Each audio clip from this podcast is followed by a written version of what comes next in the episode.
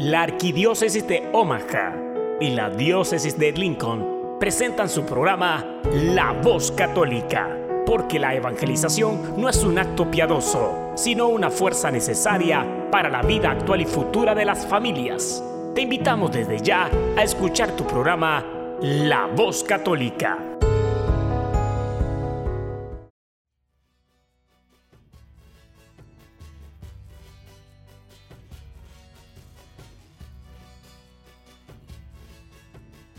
Saludos a todos nuestros audientes a este su programa La Voz Católica, una colaboración de la Arquidiócesis de Omaha y la Diócesis de Lincoln. Yo soy Ricardo Izquierdo, director de Ministerio Hispano de la Diócesis de Lincoln y su anfitrión de hoy. Esta semana tendremos una prédica de Fray Nelson Medina sobre la razón de la muerte de Jesús. Muchas veces ni los católicos comprometidos podemos responder esta pregunta, no para demostrar nuestra memoria, sino para tener una respuesta que de verdad vibre en nuestro corazón. Espero que esta prédica les sirva de ayuda a acercarse a esta respuesta. Esta semana Fray Nelson estuvo en el hospital y en Facebook pedimos oración por su salud. Esto fue lo que dijo. Hola, soy Fray Nelson. Estoy todavía en la habitación del hospital que estuve ocupando estos últimos días. Pero gracias a Dios ya los médicos han determinado que después de los exámenes que se me han hecho, se autoriza mi salida de este lugar. Me voy muy agradecido con esta Fundación Santa Fe, me voy muy agradecido con el personal médico, me voy tremendamente agradecido con tanto apoyo, cariño, oraciones que he recibido, pero sobre todo, y ustedes lo saben, me voy muy agradecido con Dios. Él es el dueño de la vida, Él es el Señor. Y si hay algo que me queda todavía más claro, es que esta vida es para gastarla por Él, es para entregarla por Él. Que Él nos conceda sabiduría para cuidar nuestra salud y para servirle siempre de la mejor manera. De nuevo, gracias. Hasta pronto. Muchas gracias a los que oraron por Él. Ahora sí, Fray Nelson Medina, bienvenidos.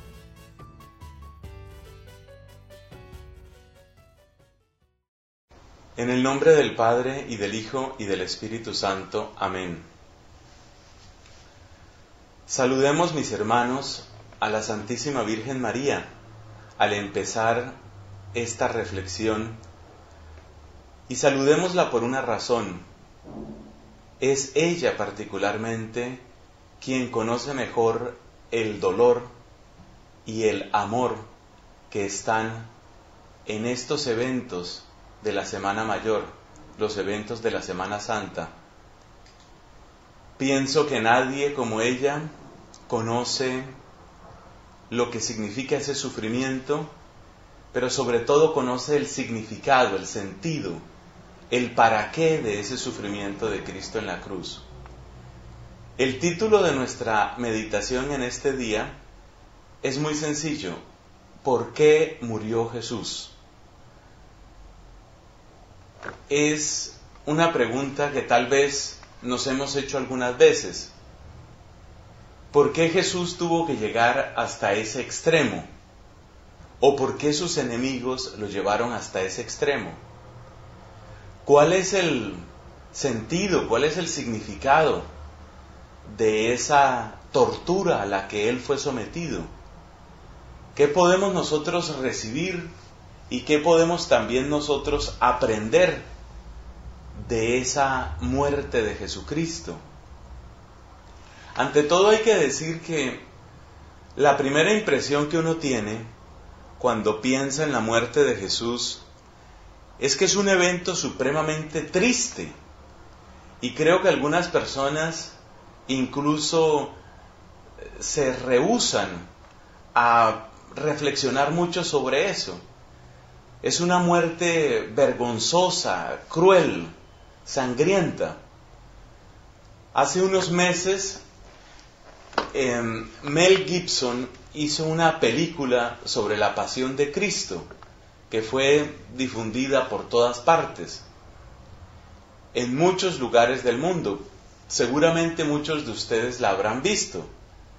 Y una de las críticas que se le hacía a la película de Mel Gibson es que era demasiado sangrienta, una película escandalosamente sangrienta.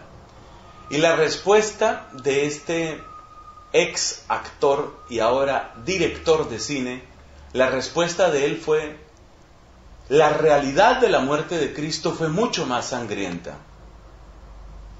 Y los hechos parecen confirmar eso. Pensemos, por ejemplo, en la flagelación, es decir, los azotes que recibió nuestro Señor Jesucristo. En la ley judía, la ley de Moisés, había un límite para el número de azotes que se le podía dar a una persona como castigo. En la ley de Moisés no se podía dar más de 40 azotes a una persona por temor precisamente a matarla. Pero resulta que los que azotaron a Jesús no fueron los judíos, sino fueron los soldados romanos. Y los soldados romanos no tenían en sus costumbres ni en sus leyes ningún límite. Además, los azotes que utilizaban los romanos, como consta por las investigaciones arqueológicas, los azotes, los látigos, fuetes que ellos utilizaban, tenían en la parte final, tenían en las puntas pedazos de metal o de hueso, con el propósito de golpear más fuertemente e incluso arrancar pedazos de piel y de carne de los pobres que tenían que sufrir ese castigo. Es evidente que si una persona recibe un número incontable de esos azotes, el de sangre, la profusión de sangre es terrible. Y de hecho, Jesús, en la edad en que se encontraba, debía de ser una persona bastante fuerte. Tomar a una persona que está en buena salud, un adulto fuerte, y, reducirlo al, estado de sangre que sufrió nuestro Señor Jesucristo implica un castigo sumamente vigoroso, sumamente cruel. De hecho, esa misma pérdida de sangre debe estar relacionada con la extraordinaria debilidad que padeció nuestro Señor. Según la tradición, cayó varias veces mientras iba llevando la cruz. Esas caídas que sufrió Jesucristo estaban pensadas también dentro del sistema penal, dentro del sistema de castigo de los romanos. Precisamente el de sangre, los azotes, tenían esa función, sacarle mucha sangre a la persona para que no demorara mucho en morir. Porque la cruz misma era un método supremamente cruel, era una vergüenza. Romanos de aquel tiempo, como el senador Cicerón, se quejaban de la cruz como excesivamente cruel, del, de, esa manera de ejecutar personas. Y decía Cicerón que esa clase de suplicio ni siquiera debería mencionarlo la gente de bien, la gente honrada. La cruz estaba reservada como castigo a los peores criminales, a aquellos que se rebelaban contra el imperio romano. Los romanos, de hecho, crucificaron a muchas personas, y la idea era que esa muerte, que era cruel y que era dolorosa y que era pública, sirviera de escarmiento a todo el mundo. De modo que viendo morir a una persona, horas y horas, encalambrado, desangrado, descoyuntado en un madero, en una plaza pública o en un cruce de caminos o en una puerta de la ciudad, viendo eso, la gente tenía que sentir terror, tenía que sentir miedo, pánico y tenía que rechazar cualquier posibilidad de rebelarse contra el imperio. O sea que los romanos tenían ese sacrificio de la cruz como una medida extrema para dominar a través del miedo a la, a la gente. Y lo habían utilizado ciertamente. habían crucificado miles y miles de personas. Tal vez ustedes han oído de este famoso esclavo, Espartaco. Él lideró una rebelión con un grupo, un grupo de los suyos. Y este Espartaco, que fue casi contemporáneo de Jesucristo, fue crucificado junto con muchísimos del grupo suyo. Es un personaje real, Espartaco no es un personaje inventado. En ese levantamiento de esclavos, los romanos crucificaron cerca de dos mil personas en una larga vía, en una de esas largas avenidas que hicieron los romanos para conectar las distintas partes de su imperio, levantaron dos mil postes y crucificaron a cerca de dos mil de esos esclavos. Por supuesto, ese espectáculo horrendo tenía que servir para aterrorizar a la gente y dejarle clara una cosa, no me puedo rebelar contra el imperio, no me puedo rebelar contra los romanos. Yo creo que todo esto nos pone en contexto sobre la clase de muerte que sufrió Cristo. Y eso explica también por qué las autoridades judías, cuando presentan a Cristo ante Pilato, quieren dos cosas. Primero, que sea condenado a muerte y segundo, que sea condenado de la peor forma posible. Para lograr esto, ellos tienen que presentar a Cristo como alguien que no acepta al emperador romano. Los emperadores se llamaban los Césares. Entonces tenían que presentar a Cristo como un enemigo del César, como alguien que estaba rebelándose contra el César. Ellos sabían, los enemigos de Cristo sabían, que esta era la clase de lenguaje que había que utilizar para que Jesús se pareciera a Espartaco o se pareciera a los rebeldes de ese tiempo. Era una manera de lograr que Pilatos em, tomara una actitud drástica y cruel contra Jesús. Y lo lograron finalmente. Por eso ellos insisten en que eh, él se revela contra el César, ah, es la acusación que repiten sobre Cristo, se revela contra el César, él pretende ser rey. El título explosivo, el título escandaloso que le dan a Cristo, él pretende ser rey, sirve para eso, para que Pilato vea en Jesús un enemigo del César y pueda aplicarle el castigo que se le tenía que aplicar a los enemigos del imperio, a los esclavos rebeldes. La estrategia de estos jefes judíos funcionó y por eso ellos gritaban y enseñaban a la gente, em, animaban a la gente a que gritara ante Pilato, crucifícalo porque es un enemigo del César. Y cuando Pilato les pregunta, bueno, pero voy a crucificar al rey de ustedes? Entonces ellos responden, nosotros no tenemos más rey que el César, presentando de ese modo a Jesús, repito, como un enemigo del imperio.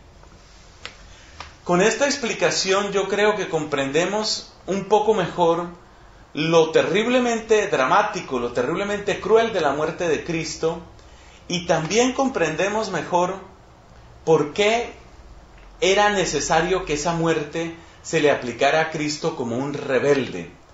Esto ha hecho suponer a algunas personas que la causa de la muerte de Cristo fue sobre todo un asunto político.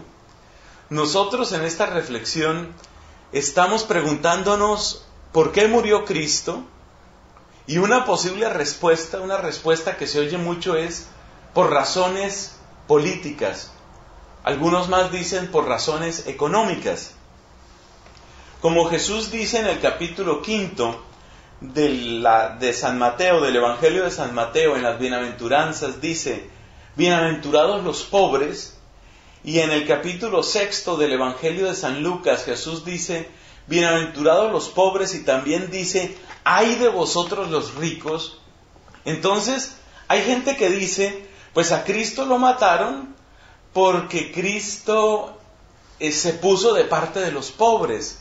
Es decir, como Cristo estaba defendiendo a los más pequeños, estaba defendiendo a los débiles, estaba defendiendo a los pobres, entonces la clase dominante de esa época veía en Cristo una amenaza, veía en Cristo alguien que quería transformar, que quería voltear la escala social y, eso no lo podían soportar.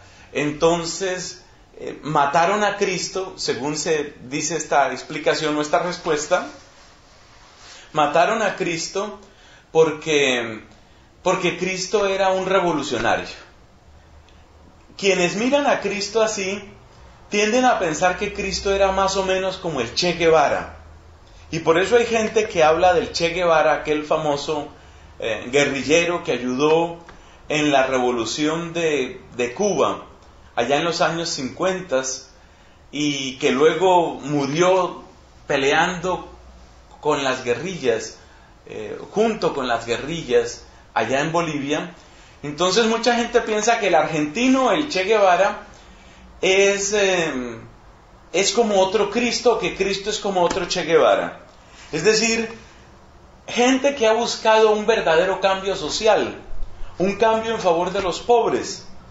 Y por supuesto eso le incomoda a la gente que tiene buena capacidad económica, a la gente que detenta el poder y ven al Che Guevara o ven a Cristo como un enemigo y lo quitan de en medio. Mataron al Che Guevara, mataron a Cristo también. Es una explicación, digamos que puede resultar un poco atrayente. Pero si nosotros vamos a los textos bíblicos, parece que esa no es la explicación completa y tal vez no es la explicación correcta. Empecemos por el hecho de que mientras que el Che Guevara muere peleando, Jesús, cuando lo atrapan allá en el jardín de los olivos, en el huerto de los olivos, lo primero que hace Jesús es preocuparse por sus apóstoles. El Evangelio de Juan dice que Jesús, cuando lo fueron a agarrar, dijo, si me están buscando a mí, dejen libres a estos. Lo primero que él hizo fue eso, preocuparse por, por sus apóstoles, por sus discípulos. Y lo segundo que hizo fue curar la oreja de ese soldado que se llamaba Malco. Ustedes se acuerdan que Pedro, cuando fueron a buscar a Jesús en el huerto de los olivos, Pedro sacó una espada y le cortó la oreja a Malco, un soldado romano seguramente. Y Jesús cura la oreja de su enemigo, cura la oreja de Malco. Mientras que el Che Guevara y muchos otros que han peleado por la justicia social han muerto con un fusil en la mano o han muerto eh, proclamando su resistencia o su odio frente a los enemigos, la muerte de Cristo es totalmente opuesta a eso. Jesús en el huerto de los olivos le cura la oreja a un soldado que lo acaba de agarrar, que lo acaba de atrapar a él. Y Jesús, cuando lo están crucificando, está pidiendo perdón por las personas que lo están crucificando.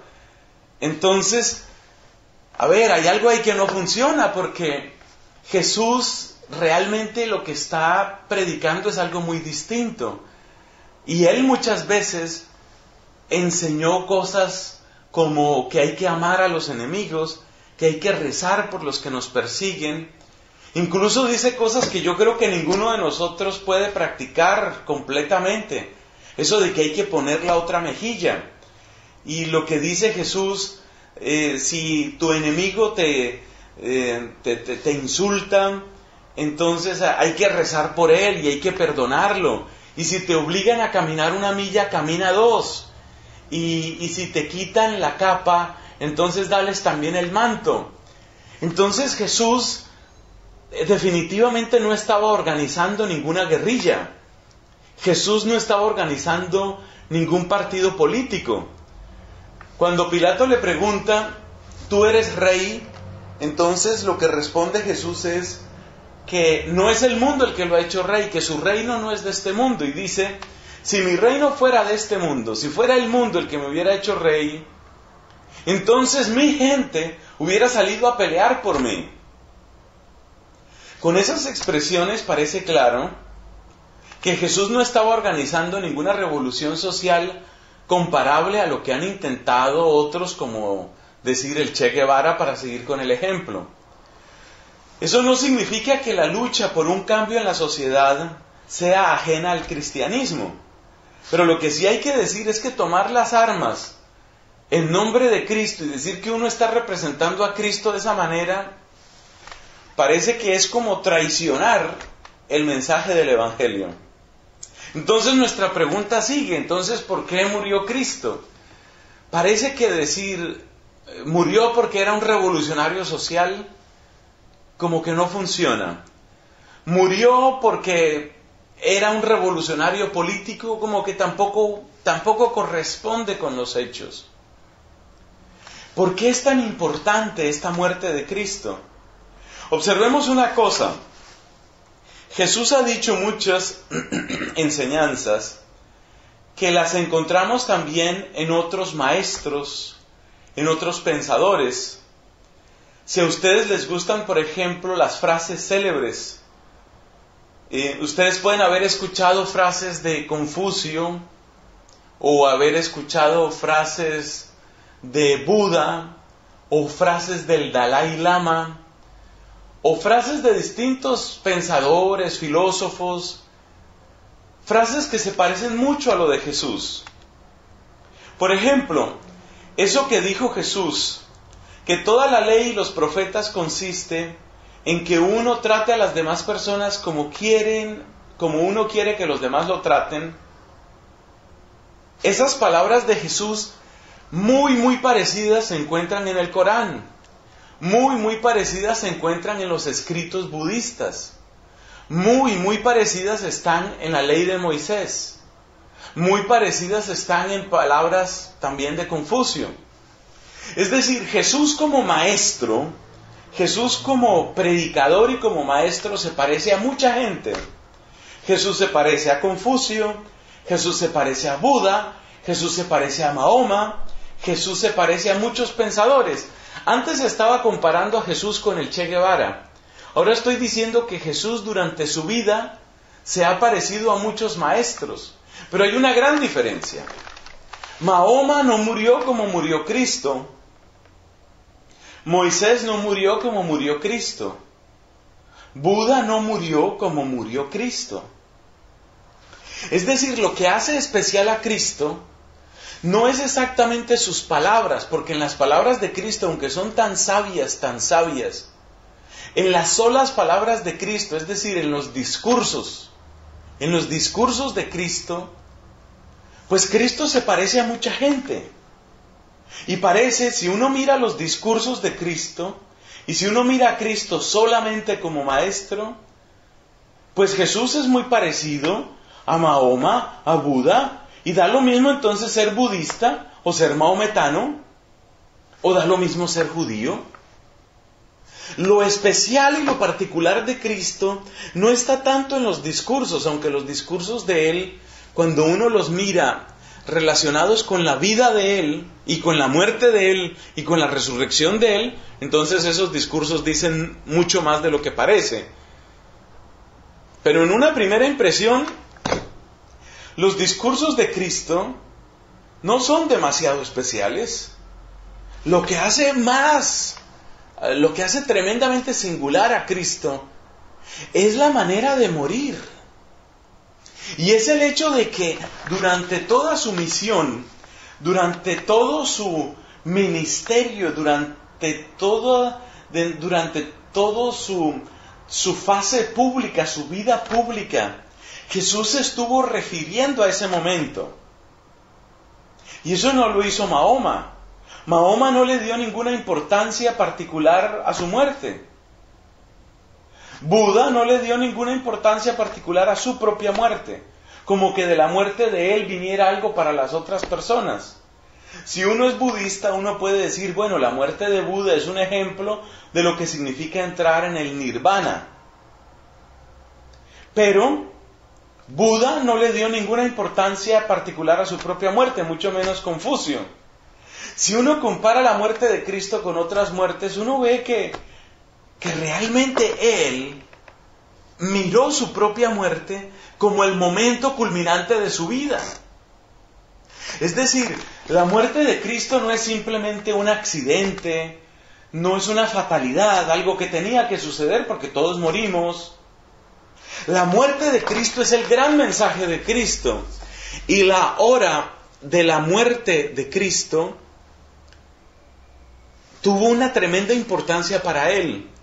Si nosotros vamos, por ejemplo, al Evangelio según San Juan, encontramos que Jesús constantemente está hablando de su hora. Por ejemplo, en el capítulo segundo del Evangelio de San Juan, allá donde encontramos las bodas de Caná. Ustedes recuerdan seguramente la historia, estaban Jesús, algunos discípulos de él y también la madre de Jesús, la Virgen María, estaban ahí en unas bodas y se les acabó el vino. María le dice a Jesús, no tienen vino, un modo muy bonito, muy suave de hacerle una petición, no tienen vino, le dice. Y la respuesta de Jesús es, ¿y a ti y a mí qué? Y añade, todavía no ha llegado mi hora. La hora de Jesús.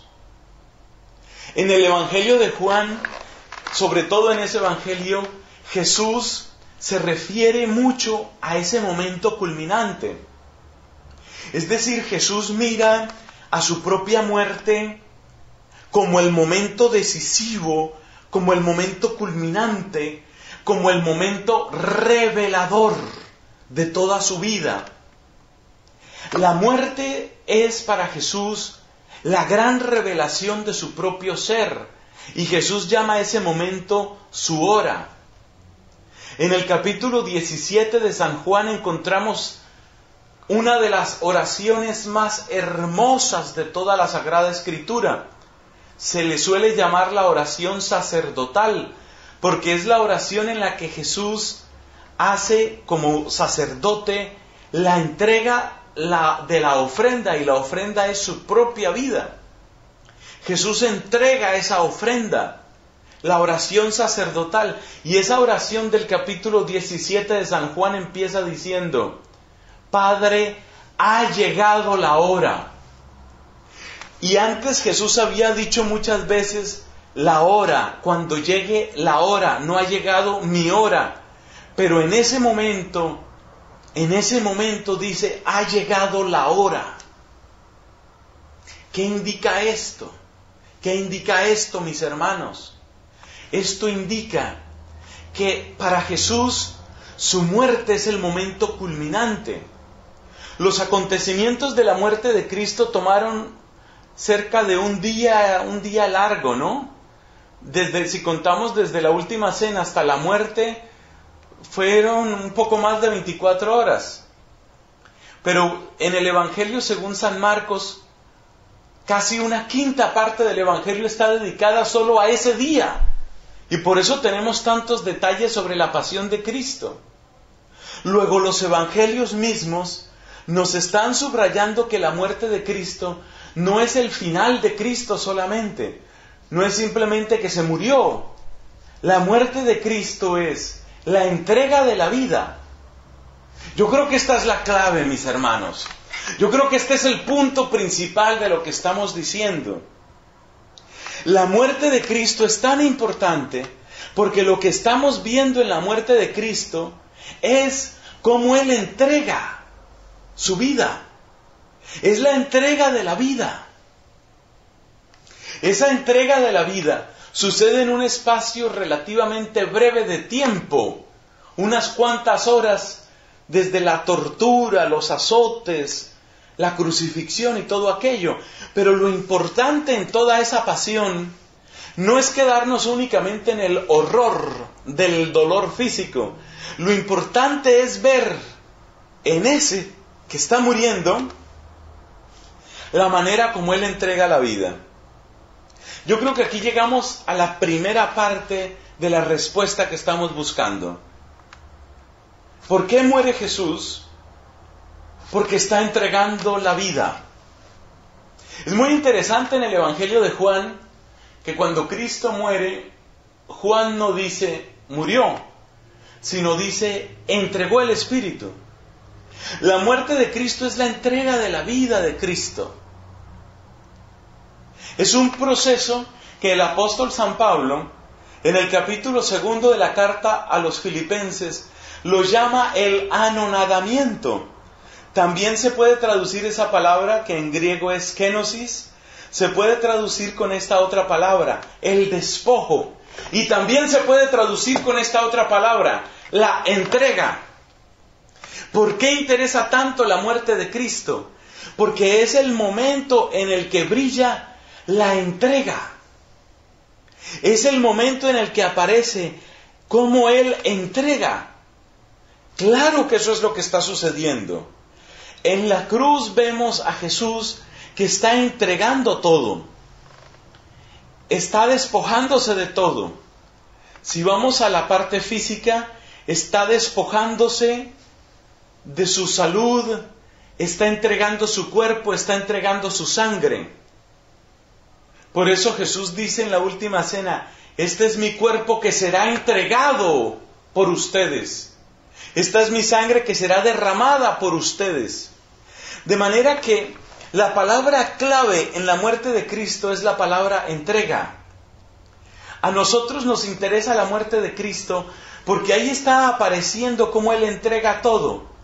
En lo físico, en lo material, Él está entregando, como dije, su ropa, su salud, su cuerpo, su sangre. Pero Él está entregando también su oración y está entregando sobre todo amor. Por eso en la muerte de Jesucristo lo que aparece, lo que fundamentalmente aparece, es un nivel colosal, un nivel impresionante, sobreabundante de amor. Por eso la muerte de Cristo es la gran revelación. Lo más importante de Cristo no es que dijo palabras que se pueden comparar a las palabras de otras personas.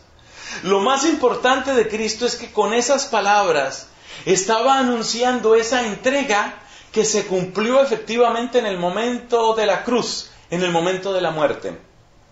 Lo más importante de Cristo es la vida entregada. Y la vida entregada es exactamente lo que encontramos en su pasión dolorosa en su muerte. Bueno, pero aquí tenemos que aclarar una cosa. ¿Y por qué odiaban tanto a Cristo? A ver, ¿cuál era el problema con él?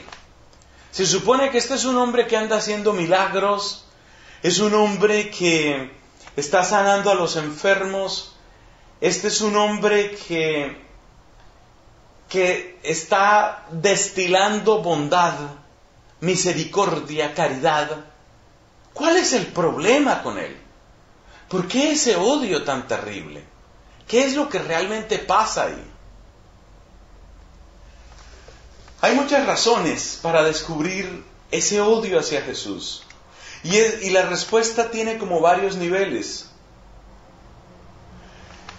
Si vamos a los soldados romanos, los soldados romanos eran personas llenas de complejos, Resulta que dentro de la ley romana, cualquier cosa, prácticamente cualquier cosa que hiciera un centurión o que hiciera un general con sus súbditos era válida.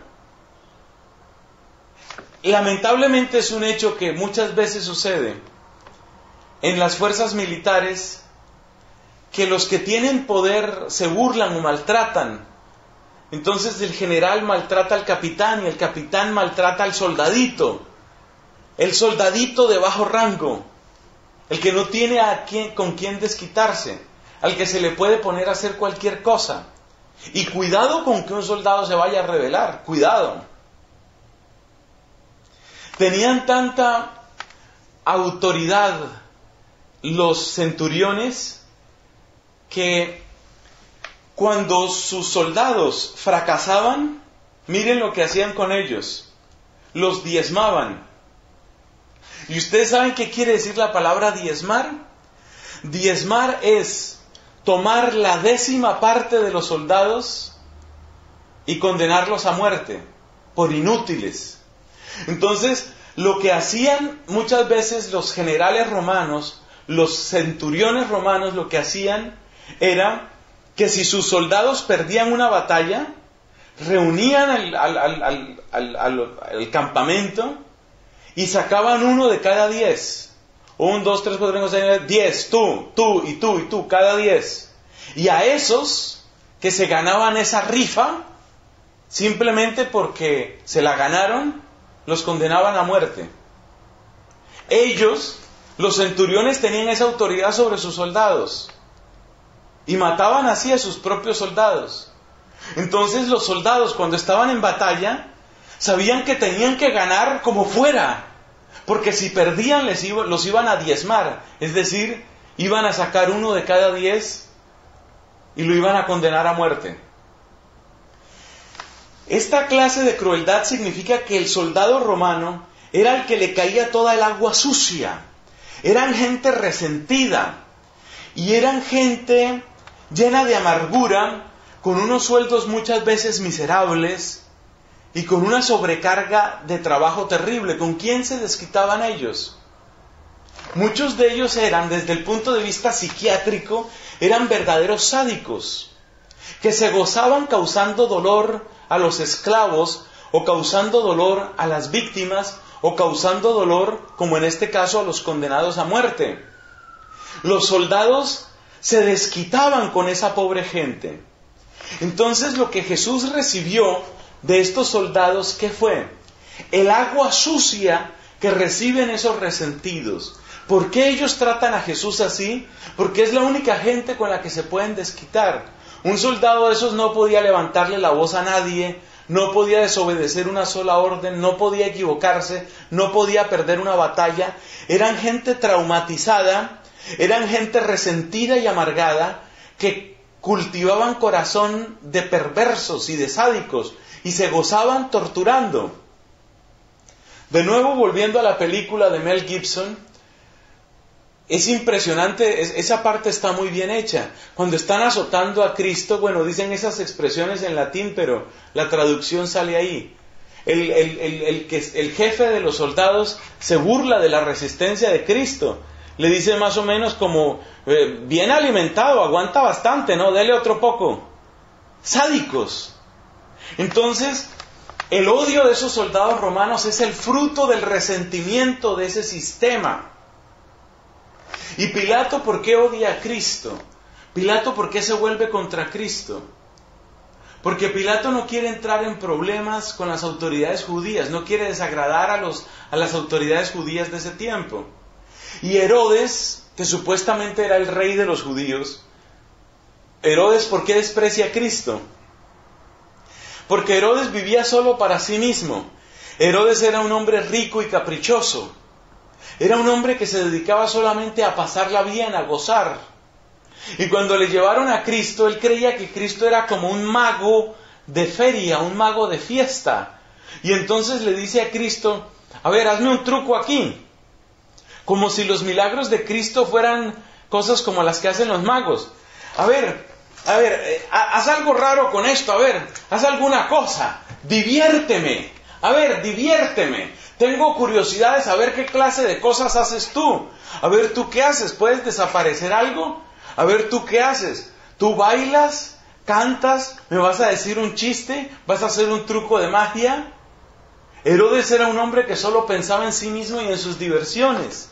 Y el Evangelio de Lucas nos dice que Jesús no le respondió una sola cosa. Jesús se mantuvo en su dignidad. Jesús se mantuvo en su sitio y no se prestó para ese juego. Entonces Herodes sintió que Jesús no era una marioneta porque él estaba acostumbrado a estar rodeado de marionetas y estaba acostumbrado a burlarse y reírse de la gente. Entonces Jesús no le siguió su juego. Entonces que se pudra ese tal Jesús no me divierte, que se vaya y que se pudra, no me interesa. Ese es Herodes. Pero claro, eso podemos decir de Herodes o de Pilato o de los soldados romanos. Pero la gran pregunta es por qué las autoridades judías, ojo, no todos los judíos, no se debe acusar en masa al pueblo judío. Pero es un hecho que las autoridades judías sí odiaban a Cristo y fueron ellos los que alebrestaron al pueblo, los que enardecieron al pueblo y lo, y lo pusieron en contra de Jesús. Entonces, ¿por qué estas autoridades estaban tan opuestas a Jesús? Porque Jesús practicaba y predicaba una relación de cercanía y de amor con nuestro Padre Dios. Una relación sencilla y directa que está también al alcance tuyo. La religión de Jesús es una religión sencilla, es una religión casi elemental, es una religión en la que uno puede aceptar el amor de Dios y reconocerse como criatura suya. Es una religión en la que uno se puede atrever a llamar a Dios Padre nuestro, o incluso con la palabra cariñosa que usaba el mismo Jesús, Abba. La religión de Jesús es una religión sin muchas condiciones, es una religión exigente, porque el amor es exigente. Es una religión exigente porque el amor de Cristo es un amor lleno de pureza y lleno de coherencia y lleno de donación. Es una religión exigente, pero es una religión muy sencilla. En cambio, estas autoridades judías tenían todo su poder en hacer de la religión algo muy complicado. Los fariseos vivían diciéndole a la gente que había que cumplir no sé cuántas prescripciones y leyes y más leyes y más leyes. Eran más de 600 prescripciones que incluían que si uno trataba por la calle algún pagano, tenía que llegar a la casa y lavarse porque uno se había ensuciado al tocar a un pagano. Estaban llenos de prescripciones, pero lo interesante es que los fariseos, que tenían tantas prescripciones, con toda esa legislación, con todas esas leyes, ellos sentían que tenían poder. Un día Jesús se les encaró, como muestra el capítulo quinto del Evangelio de Juan, y les dijo, en esos capítulos 5, 6 y 7 de Juan, hay muchas cosas sobre esto que estamos comentando. Y luego otra vez en el capítulo 10. Entonces les dice Jesús, por ejemplo, bueno, ¿y ustedes cómo van a buscar la gloria de Dios si ustedes lo que les interesa es su propia gloria? Esos líderes religiosos que eran los fariseos querían predicar todas estas prescripciones y leyes y más complicaciones porque eso les daba autoridad a ellos. Ellos eran los que sí sabían cómo se podía agradar a Dios. De manera que ellos se sentían importantes, ellos sentían que tenían la llave, nosotros tenemos la llave, tenemos la autoridad. Y lo mismo los saduceos. Los saduceos eran la familia sacerdotal, eran los que administraban el templo de Jerusalén. Entonces a ellos les convenía una religión complicada y que la gente supiera que únicamente en el templo de Jerusalén y únicamente ofreciendo los animalitos que ellos les dijeran que tenían que ofrecer, únicamente así se podía agradar a Dios. Es decir, todos estos grupos enemigos de Cristo, los herodianos, los saduceos, los fariseos, todos esos grupos se sentían con mucho poder y con mucha influencia sobre la base de una religión complicada, de una religión en la que para agradar a Dios hay primero que agradar a los saduceos, hay que agradar a Anás, hay que agradar a Caifás, hay que caerle bien al escriba, hay que hacerle caso al fariseo. Frente a esa religión complicada, Jesús lo que invita es un movimiento de apertura del corazón, es abrir realmente el corazón a Dios, es reconocer que Dios reina en mi vida, es abrirle paso a la sencillez del amor, de ese amor, ojo, no cualquier amor. Jesús nos deja en la última cena el mandamiento del amor. Y hay gente que dice, ah, pues todo basta con amar, entonces, pues si yo estoy amando ya he cumplido la ley. Eso es cierto, pero depende de qué clase de amor tienes. Jesús dijo, un mandamiento nuevo os doy, que os améis. Ah, qué bonito. Ahí quedó todo. No, Fíjate cómo sigue. Que os améis como yo os he amado. Ahí está el secreto. Esa es la religión de Jesús, amar como Él amó, entregarse a los hermanos como Él lo hizo, perdonar como Él perdona, orar como Él ora, recibir de ese amor porque Él nos amó primero y entregar ese amor. Y por supuesto, esa religión tan sencilla, tan descomplicada, esa religión que no es tanto religión de leyes y disposiciones y decretos, sino religión del corazón. Esa religión quitaba toda la autoridad y toda la influencia y todo el poder a los fariseos y quitaba toda la autoridad y toda la influencia a los saduceos. Una vez fue un hombre a una sinagoga, desde luego esto fue mucho antes de la pasión.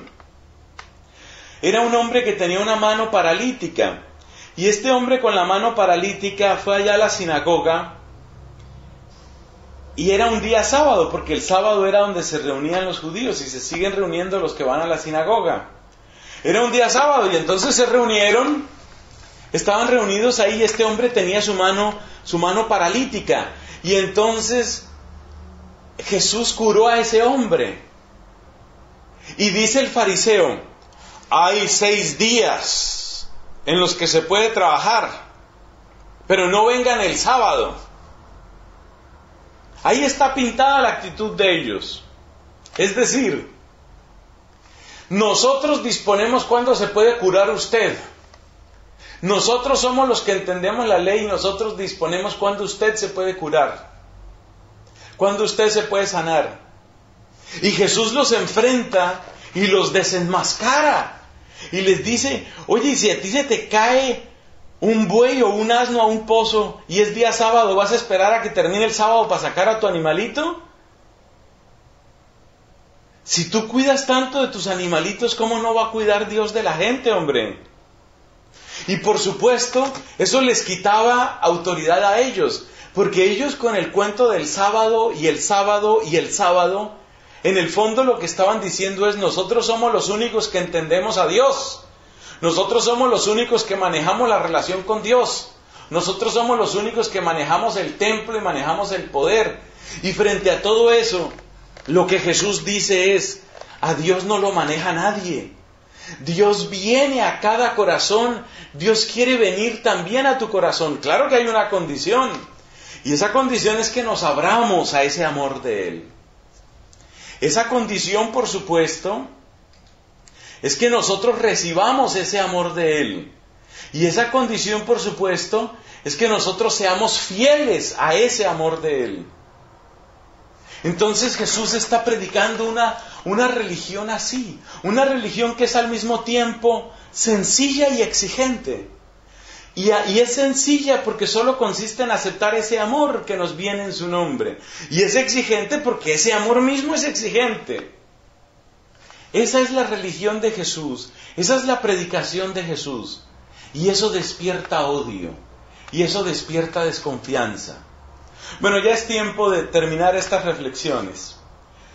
Nos hemos preguntado por qué murió Jesús. Y creo que vamos llegando a una respuesta. Jesús muere como un acto supremo de revelación del amor.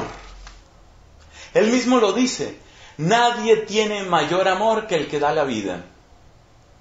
Jesús acepta el hecho de su de ser perseguido y de ser torturado y Jesús acepta recibir, podríamos decir, toda esa basura del mundo, todo eso que le arroja el resentimiento de la gente, la ignorancia de la gente, la amargura de la gente, a través de los soldados romanos, a través de la multitud que grita que lo crucifiquen, a través de la dureza del corazón de las autoridades judías.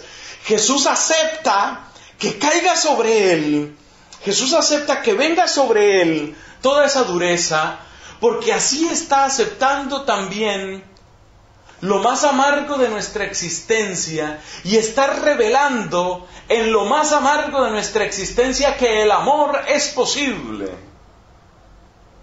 La grandeza de la muerte de Cristo precisamente es que desde el pozo más profundo, oscuro, doloroso, desde el pozo hediondo de nuestra culpa y de nuestra miseria representada en todo eso que ya dije, la ignorancia de la gente que se deja manipular, la dureza de las autoridades judías y la crueldad de los soldados romanos, en ese pozo, en el peor de los pozos, donde se acumula, donde se resume todo el lodo y toda el agua sucia de la humanidad. Allí en lo peor de ese pozo, Jesús hace brillar la luz del amor. Y por eso Jesús acepta que le caiga encima toda esa agua sucia. Por eso acepta que le caiga encima ese castigo o esa basura que es nuestra basura, la tuya y la mía. ¿Por qué Jesús acepta todo eso? Porque cuando un ser humano se siente desesperado, se siente en ese pozo.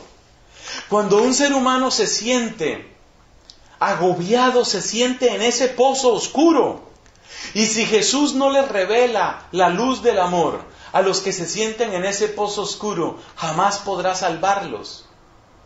Y los que están o los que estamos en ese pozo oscuro, un día podemos ser nosotros mismos.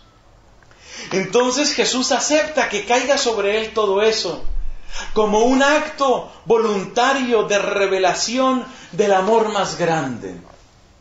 A través de la aceptación de ese castigo, que por supuesto es injusto, en la aceptación de esa tortura, que por supuesto es injusta, Jesús está acogiendo el designio de Dios Padre, que de esa manera quiere revelar un amor que alcanza a todos, un amor que es suficiente para todos, un amor que puede tocar todas las vidas, un amor, mis hermanos, un amor del que nadie queda excluido. ¿Por qué llega Jesús hasta la muerte de la cruz? Porque Jesús en esa muerte está mostrando precisamente, ahí está revelando precisamente que el amor puede tocar todas las vidas, hasta la vida de ese pobre que se siente en el peor de los pozos, en la cloaca misma de su miseria, de su pecado o del odio de otras personas. Ahí, en el peor de los pozos, Jesús hace brillar su amor, amor que se vuelve humildad, mansedumbre, intercesión, misericordia. Ahí revela a Cristo, ahí muestra Cristo la grandeza de su amor, el tremendo torrente, el torrente impresionante de su amor. Y cuando entonces uno mira hacia Cristo en la cruz, cuando ya uno mira hacia ese Jesús, cuando uno mira hacia esa cruz, entonces uno descubre que hay amor suficiente para uno. No hay persona, por enferma que se encuentre, por pecadora que haya sido, por ignorante que sea, no hay persona que se pueda sentir excluida del amor de la cruz. Porque Jesús escogió precisamente que le cayera lo peor para que aquellos que están o que estamos viviendo lo peor podamos decir, hay amor también para mí. Si Jesús en el peor de los pozos puede amar, Jesús puede amar mi vida también, aunque yo esté en el peor de los pozos. Ahí entendemos, mis hermanos, que la causa última de la muerte de Cristo es mucho más que una revolución social, es mucho más que una revolución política, es mucho más, por supuesto, es mucho más que un accidente o una fatalidad, es mucho más, es mucho más que el fruto del odio de esas personas que estuvieron implicadas ahí, llámense Anás, Caifás o Pilato. La muerte de Cristo tiene una causa mucho más profunda, es la revelación de ese amor que no acaba. Y de aquí solo podemos sacar una enseñanza, una consecuencia para nosotros. Y con esto quiero cerrar esta reflexión. Si ese es Jesús, si ese es el amor de Jesús, yo quiero ese amor de Jesús en mi pecho. Si ese es el amor de Jesús, yo quiero ese amor de Jesús en mi país. Yo quiero ese amor de Jesús en mi ciudad. Yo quiero ese amor de Jesús en mi casa. Algunos de ustedes son papás. Ustedes pueden decir, si ese es el amor de Jesús, yo quiero que ese amor bendiga y sane a mis hijos y que habite siempre en el corazón de ellos. Si ese es el amor de Jesús, tenemos que decir nosotros, los religiosos, religiosas, sacerdotes, si ese es el amor de Jesús, ese es el amor con el que yo quiero vivir y ese es también el amor con el que yo quiero morir. Que Dios nos lo conceda, que en esta semana tan hermosa, que en este tiempo de gracia que Dios nos da, nosotros nos abramos a ese amor. ¿Para qué sirve la Semana Santa? O en realidad, ¿para qué sirve todo retiro? ¿Para qué sirve toda predicación? ¿Para qué? Solamente para que te abras a ese amor de Jesús. Ese Jesús que me amó hasta el extremo. Ese Jesús que mostró el amor en las peores circunstancias. Ese es el Jesús que yo necesito y ese es el Jesús al que yo le abro la puerta. Gloria al Padre y al Hijo y al Espíritu Santo, como era en el principio, ahora y siempre, por los siglos de los siglos. Amén. Estás escuchando La Voz Católica. Otra vez este fue Fray Nelson Medina, dominico con su prédica sobre la razón de la muerte de Jesús. Que Dios los bendiga. Feliz fin de semana.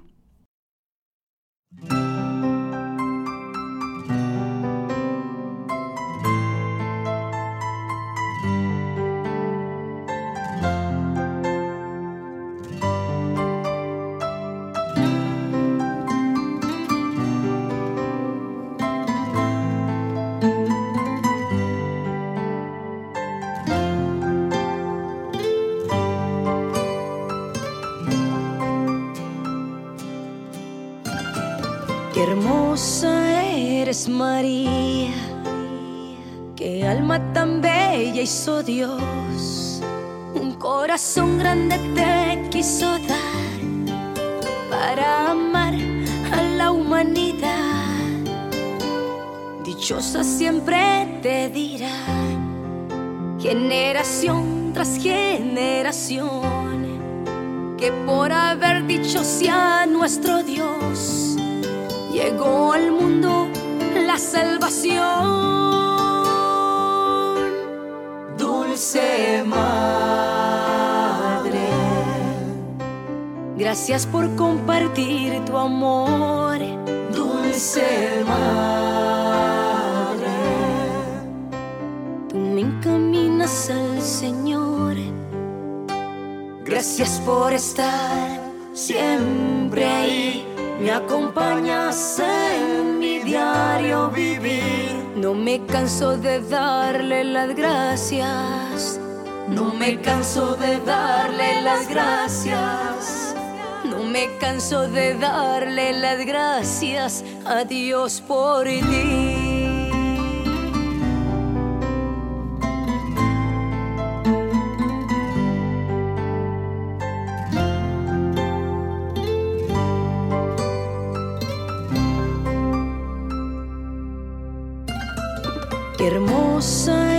Eres María, qué alma tan bella hizo Dios, un corazón grande te quiso dar para amar a la humanidad. Dichosa siempre te dirá, generación tras generación, que por haber dicho sea nuestro Dios llegó al mundo la salvación. Dulce Madre, gracias por compartir tu amor. Dulce Madre,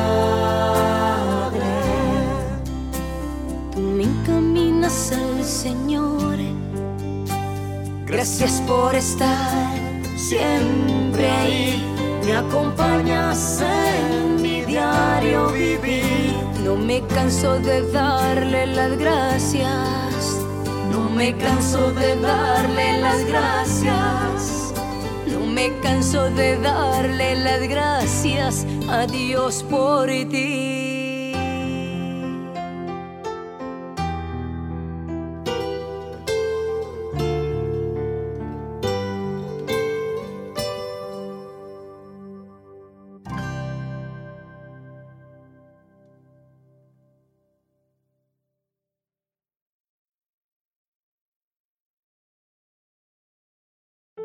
La Arquidiócesis de Omaha y la Diócesis de Lincoln presentaron su programa La Voz Católica, porque la evangelización no es un acto piadoso, sino una fuerza necesaria para la vida actual y futura de las familias. No olvides que el próximo domingo tienes una cita aquí en La Voz Católica, de 8 a 9 de la mañana por esta emisora.